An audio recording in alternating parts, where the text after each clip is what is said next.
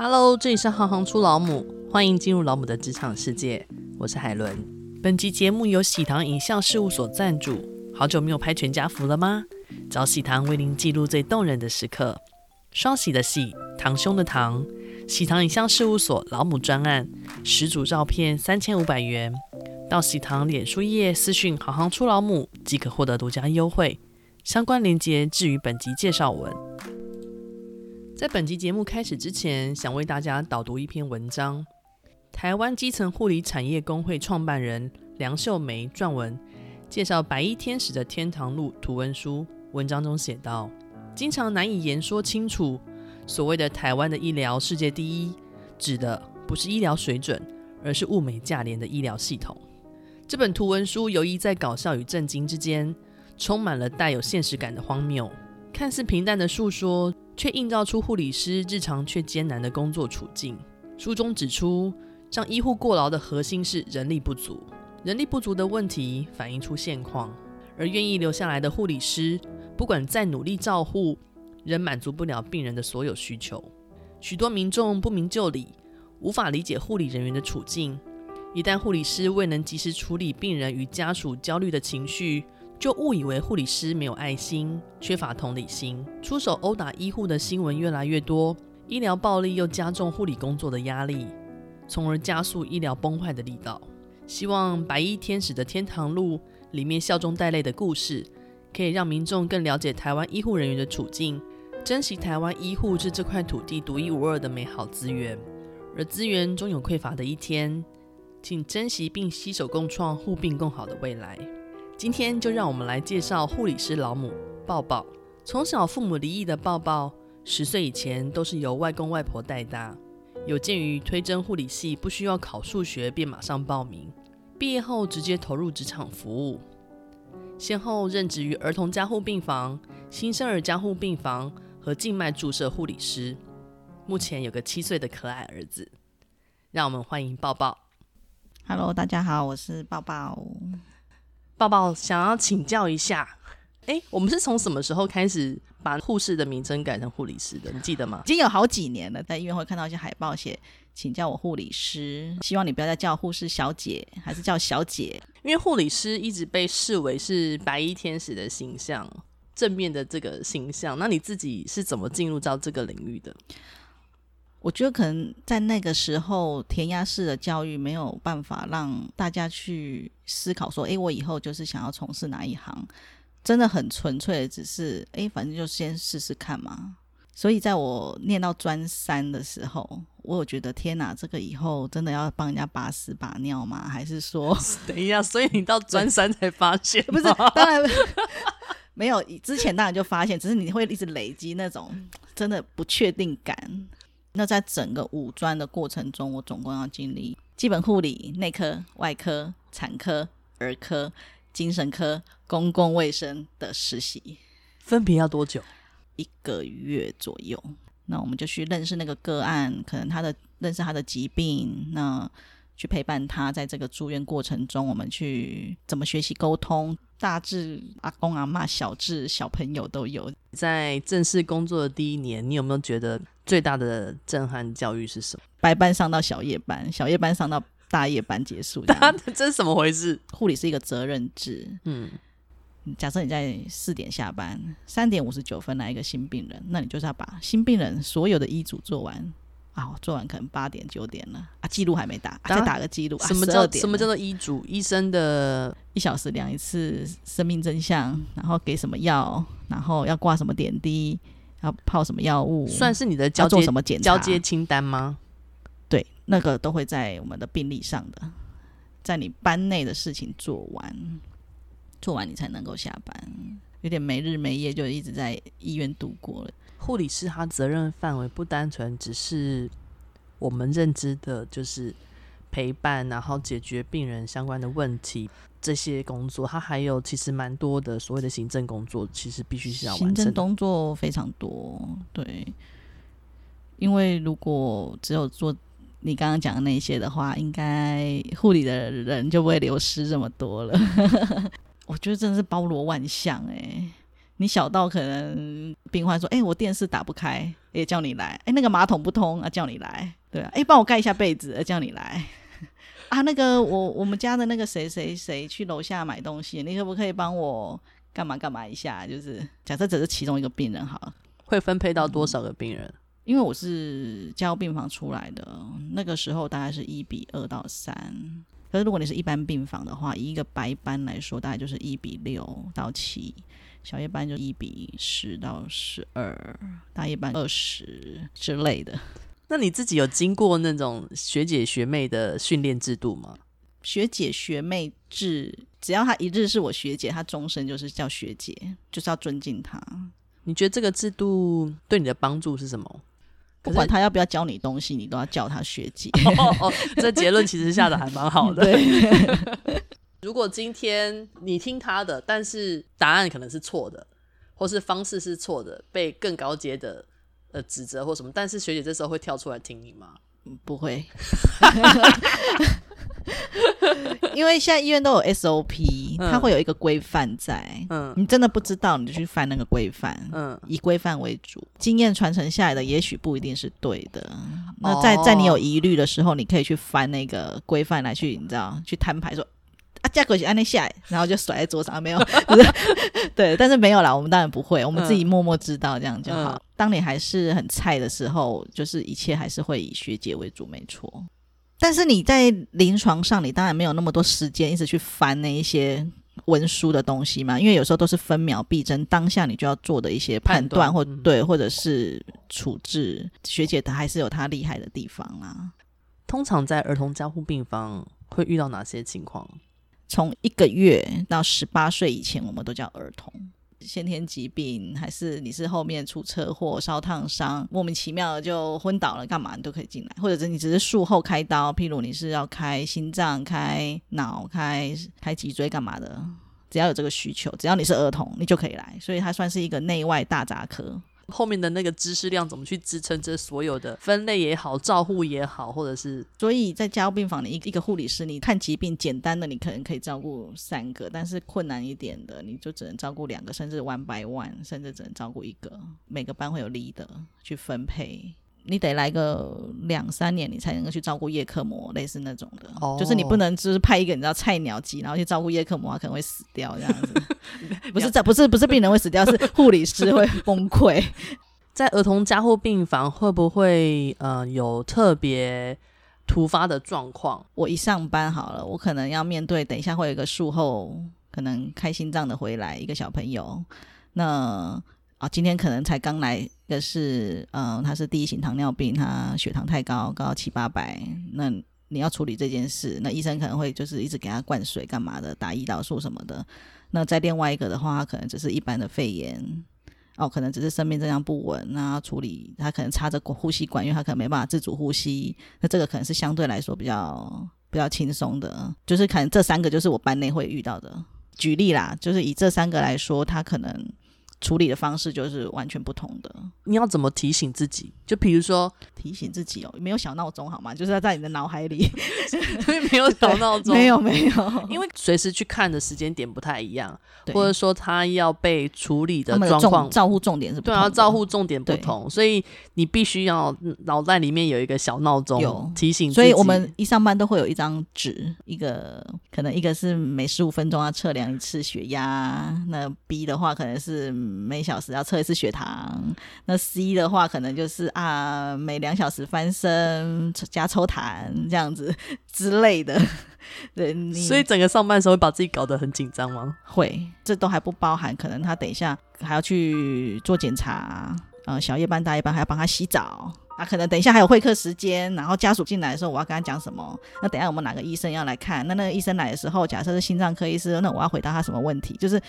其实无时无刻真的就是在一个蛮紧张的状态下。我光是自己我顾我自己的小孩的时候，我就会该喝奶了，自己该挤奶了，他该换尿布了。他光是照顾一个人的那个该该该，就是你需要做什么事情，就已经那个 list 已经长到就是让你觉得有点精神混乱了。那你今天要照顾别人家的孩子，然后又是在加护病房的这个状态，我觉得这个，所以那个在加护病房的职业生涯。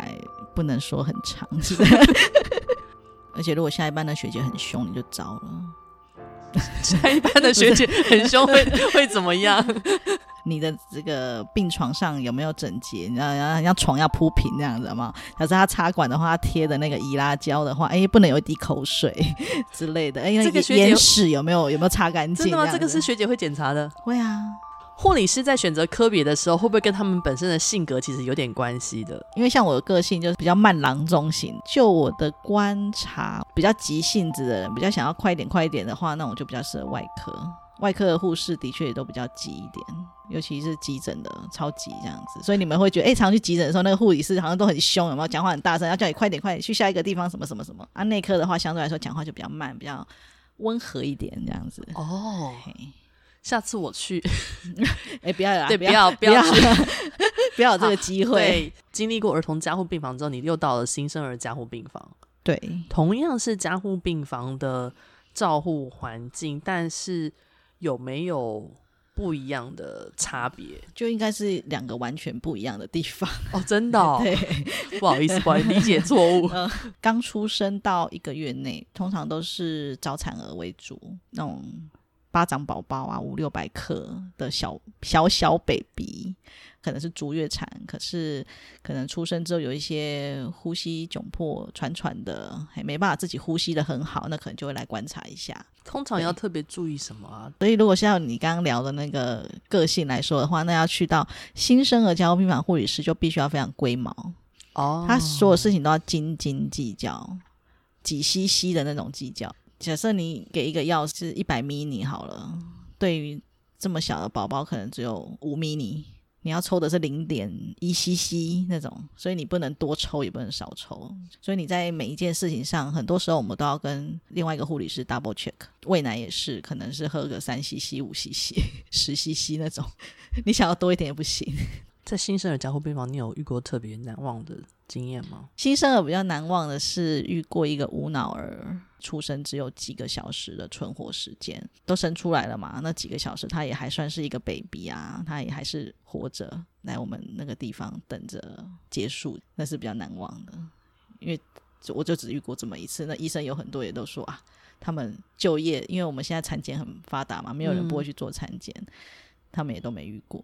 在那个呢，儿科，儿科的话，印象深刻的是遇过一个六七岁，就是跟我小孩现在差不多大。某一天我就接他，接着新病人就进来，就诶怎么昏迷不醒这样子，找不到病因，也没有什么疾病什么的。后来医生就觉得说啊，这感觉看起来像是有机磷中毒，中毒的倾向。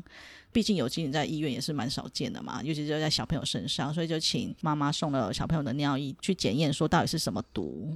那结果出来居然是没事，没有任何的毒性反应。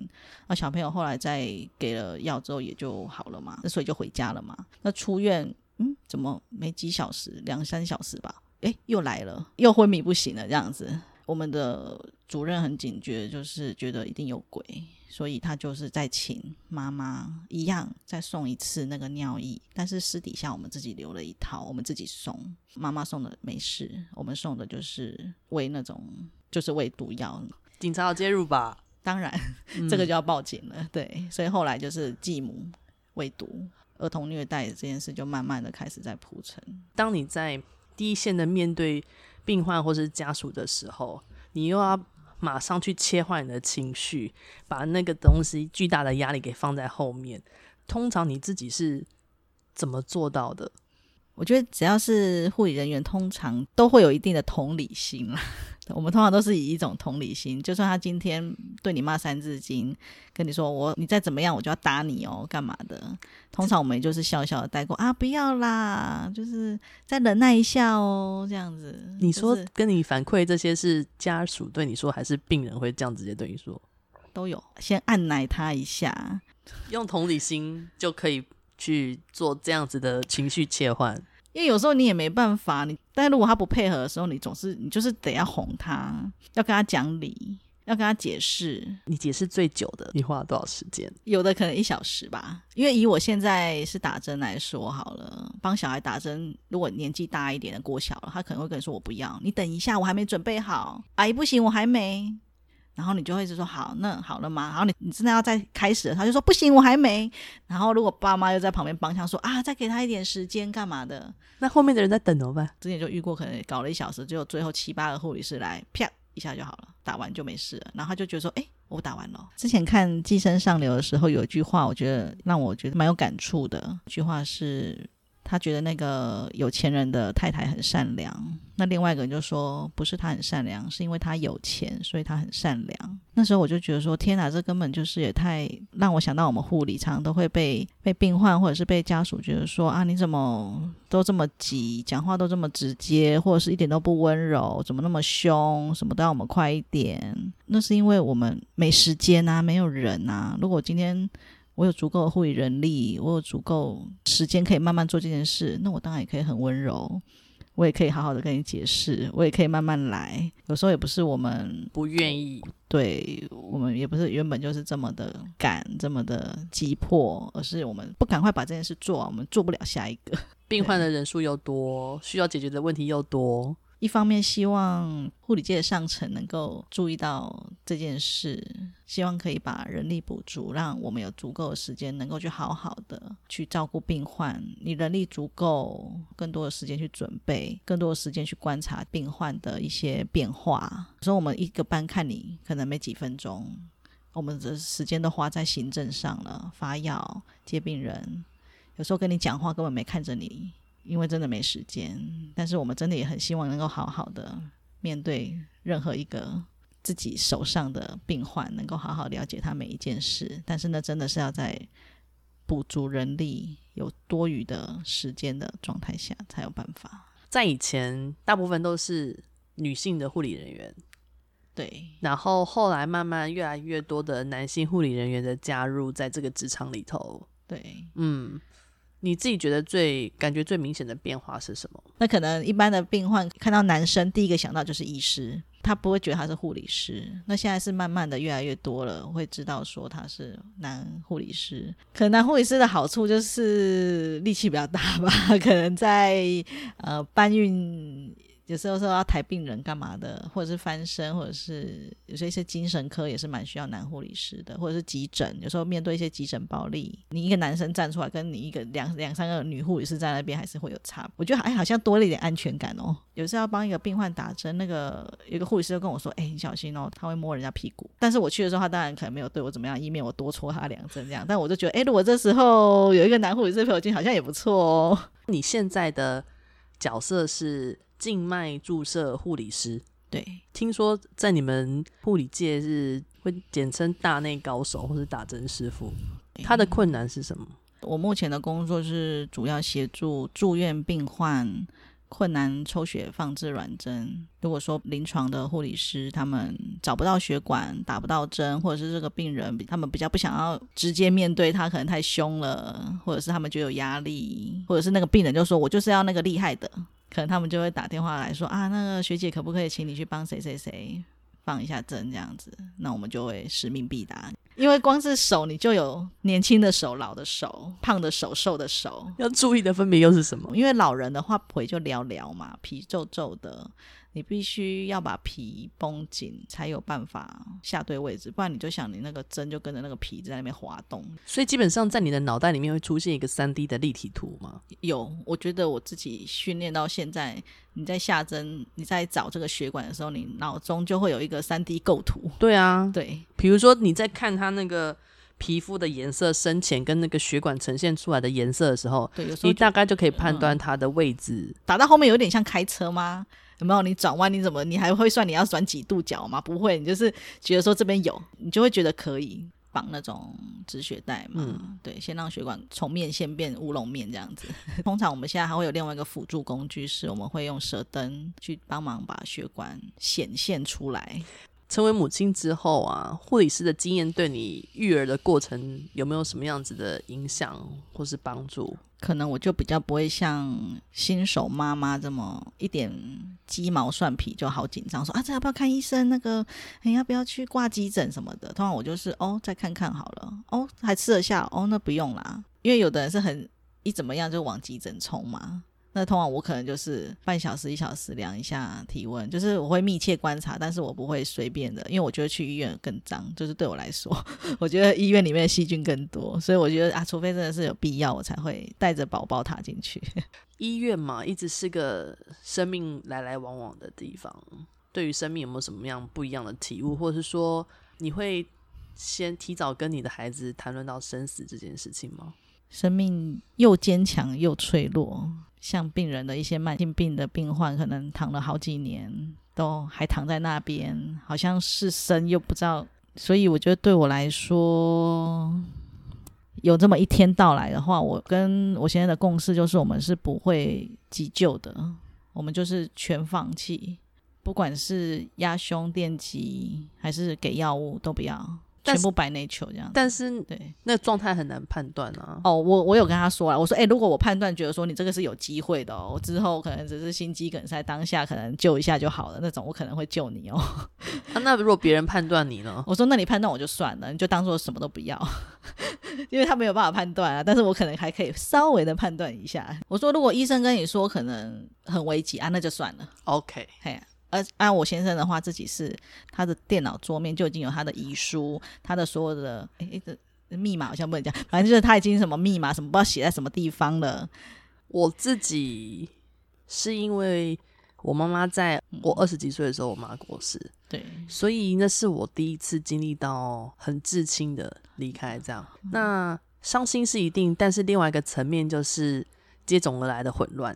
所以那时候我就跟我爸说，所有的讯息把它写清楚来，然后你想要怎么处理？大部分的长辈都会觉得这是个很禁忌的话题。对，你是我，你是没办法谈论，你是诅咒我怎么样吗？对对对，对。但就是经历了我妈那一次之后，我就觉得天，这超重要的，因为我妈告别式那天穿的衣服。是像凤仙装一样的衣服，看起来真的很像在演那种戏说台湾的人穿的那种衣服，然后还帮我妈就是头上戴了一条镶着一块类似玉的那种发带，然后看起来我想说，天哪，我妈的年纪怎么瞬间感觉像八十岁？如果今天她还活着，她一定会气死我们帮她这样子做打扮。那个对，那个瞬间对我来说是既悲伤，然后又觉得荒谬。哦，那我觉得以后我可能要再写更清楚点，我要穿我哪一套衣服，哪一双鞋子。那我先跟你说，火化的时候必须所有衣服都是纯棉的啊，不能够有什么其他的什么尼龙啊的材质，所以要一套纯棉的啊。对，然后不能有扣子啊什么不行。那个送入火化的时候是有这些规定的，好像很远，但是又好像也不知道，又好像很近，又好像很近。我觉得也是因为护理师的这个职业，让你提早看了很多生命的、的生命的转折跟可能与不可能。谢谢你今 天接受我们的访问，然后跟大家分享了这么多。哦，谢谢谢谢。对啊，希望大家对护理人员可以有更多一份的同理心，如同他们同理我们一样。啊、谢谢你，好，谢谢，谢谢抱抱今天跟我们的分享。希望大家都对于护理师这个职业可以有更深一步的了解。如果你喜欢行行出老母，欢迎点选订阅，更欢迎把这个节目推荐给更多的好朋友。如果你用 Apple Podcast，也欢迎给我们五颗星评价来鼓励我们。我是海伦，我们下次见。